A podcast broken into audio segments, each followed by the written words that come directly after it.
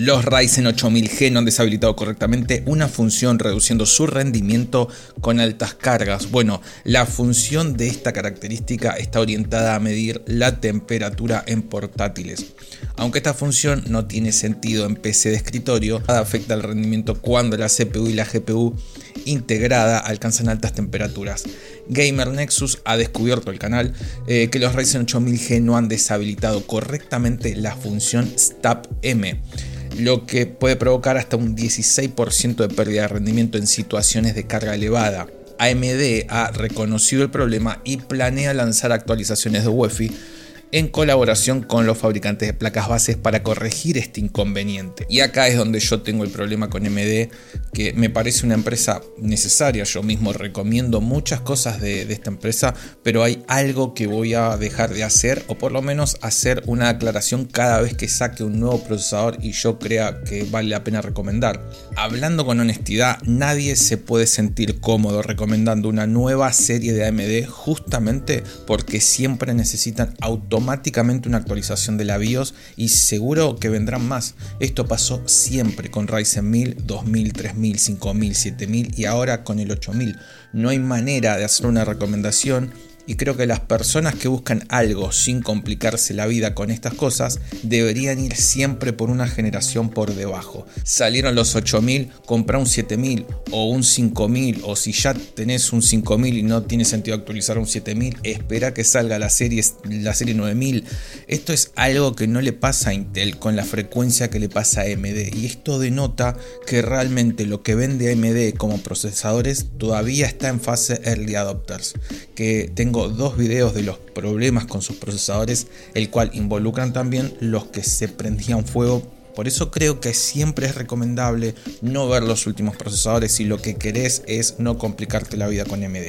Bienvenidos a la comunidad de Zombie Digital. Comencemos. Nvidia hace oficial la nueva RTX 3050, su nueva gama de entrada. Bueno, Nvidia ha confirmado la llegada de una nueva variante de la tarjeta gráfica GeForce RTX 3050 con 6 GB de RAM que ya había mencionado en el canal, aunque comparte el nombre del modelo anterior, esta versión tiene algunas características recortadas y un rendimiento inferior, más cercano a una RTX 3040 que otra cosa. La cantidad de memoria se reduce de 8 a 6 con un bus de 96 bits en lugar de 128. Igual el bus en, este caso no, presenta un problema en el rendimiento porque se quita un chip de memoria.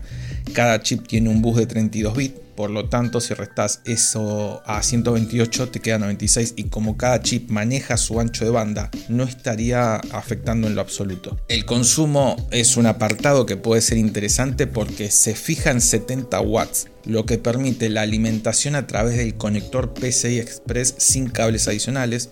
Los núcleos CUDA también experimentaron una reducción pasando de 2560 a 2304. La GPU utilizada es una variante no conocida de la GA107. La tarjeta estaría disponible por unos 200 euros con un precio recomendado de 179 dólares por parte de Nvidia. Y bueno, ya saben lo que pienso yo de esta tarjeta. No creo que debería existir, pero bueno, ahí está para el que la quiera comprar.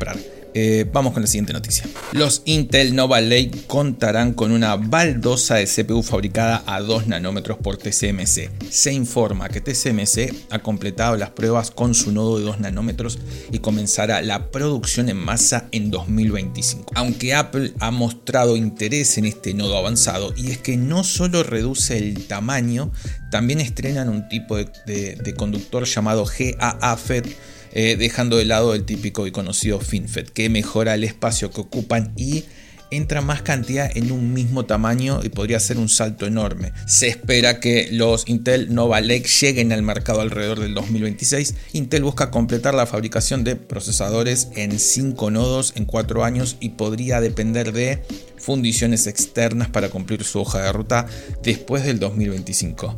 Vamos con la siguiente noticia. Filtrado los Arrow Lake S sin hypertrading en los núcleos de alto rendimiento. Bueno, los próximos procesadores para equipos de escritorio que suceden a la decimotercera generación podrían prescindir de la tecnología hypertrading en los eh, núcleos de alto rendimiento. Aunque la actualización de la decimotercera generación se centra en incrementar las velocidades de reloj, los Arrow Lake S también presentarán cambio en su arquitectura, incluyendo la introducción de los núcleos LP Cores.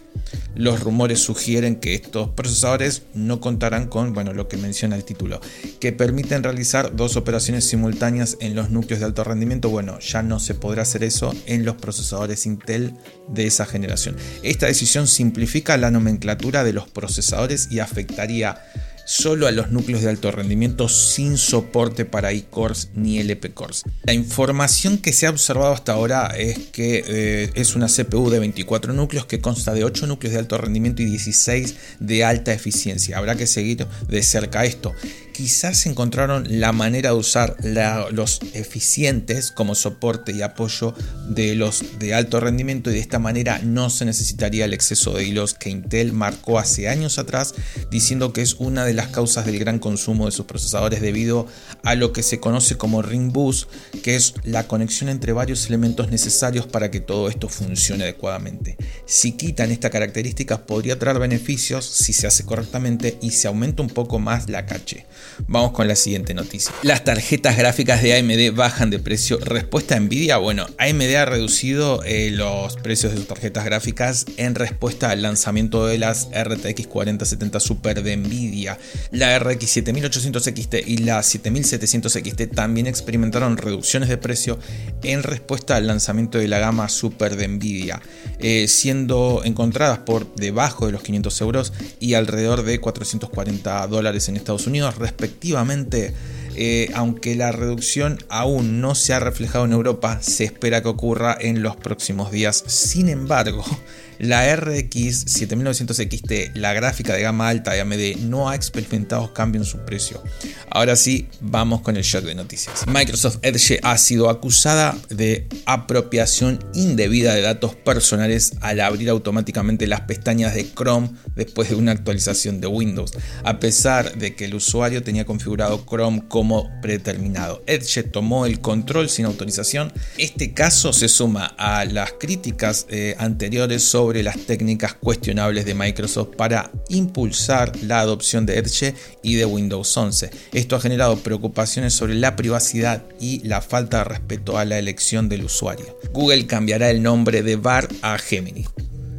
Esa es toda la noticia. Neuralink, propiedad de Elon Musk, ha iniciado su primer ensayo clínico en humanos para probar su interfaz cerebro-computadora. Aunque no se han revelado detalles específicos, la tecnología busca conectar cerebros humanos con inteligencia artificial para abordar enfermedades neurológicas como ELA, Parkinson y Alzheimer, entre otras. Sin embargo, algunos científicos han expresado preocupación sobre la preparación de Neuralink para tales investigaciones. Netflix eliminará el plan básico para sus suscriptores existentes a partir del segundo trimestre del 2024. Este plan básico que ya no está disponible para nuevos clientes desde octubre del 2023 tiene un costo de 8 euros mensuales y ofrecía una opción más económica sin publicidad. Con la eliminación de este plan, la opción más económica para nuevos clientes será el plan estándar sin eh, publicidad con un precio de 13 euros, aunque todavía no se aplica a todos los países.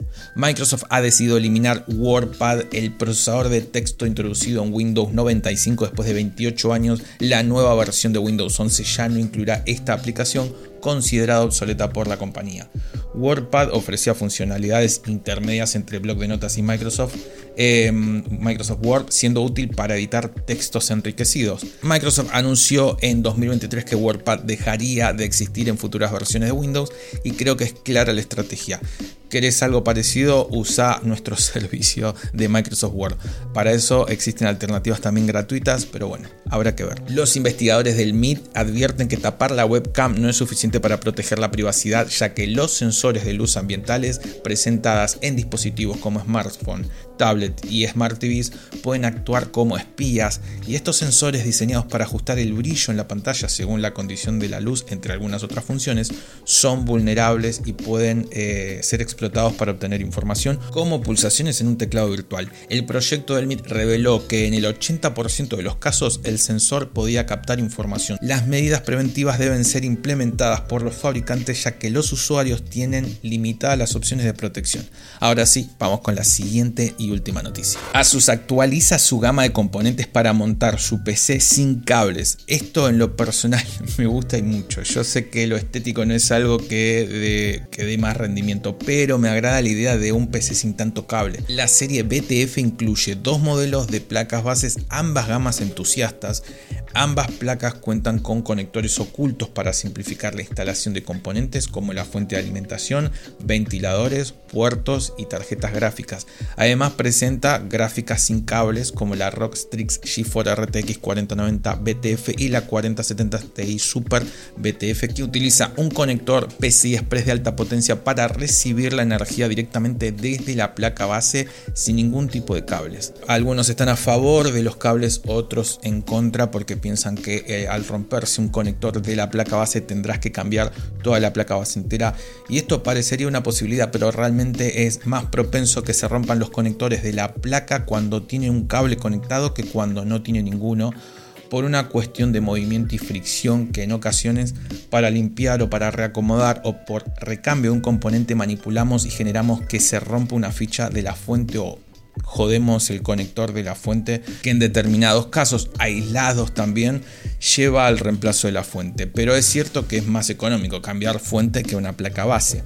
Sin embargo el claro ejemplo es el conector de la RAM. Hay que ser muy bestia para que algo le pase o le suceda. Es más propenso que se, se te queme la RAM a que se rompa el conector. Y lo mismo pasa con el PCI Express, que es cierto que en ocasiones se rompe, pero estos son otros factores. Primero, poner una gráfica muy pesada en una placa base que no tiene protección en el puerto, pero lo más normal es porque se quita de mala manera y se parte. Bueno, gracias por llegar hasta el final. Hasta el próximo video.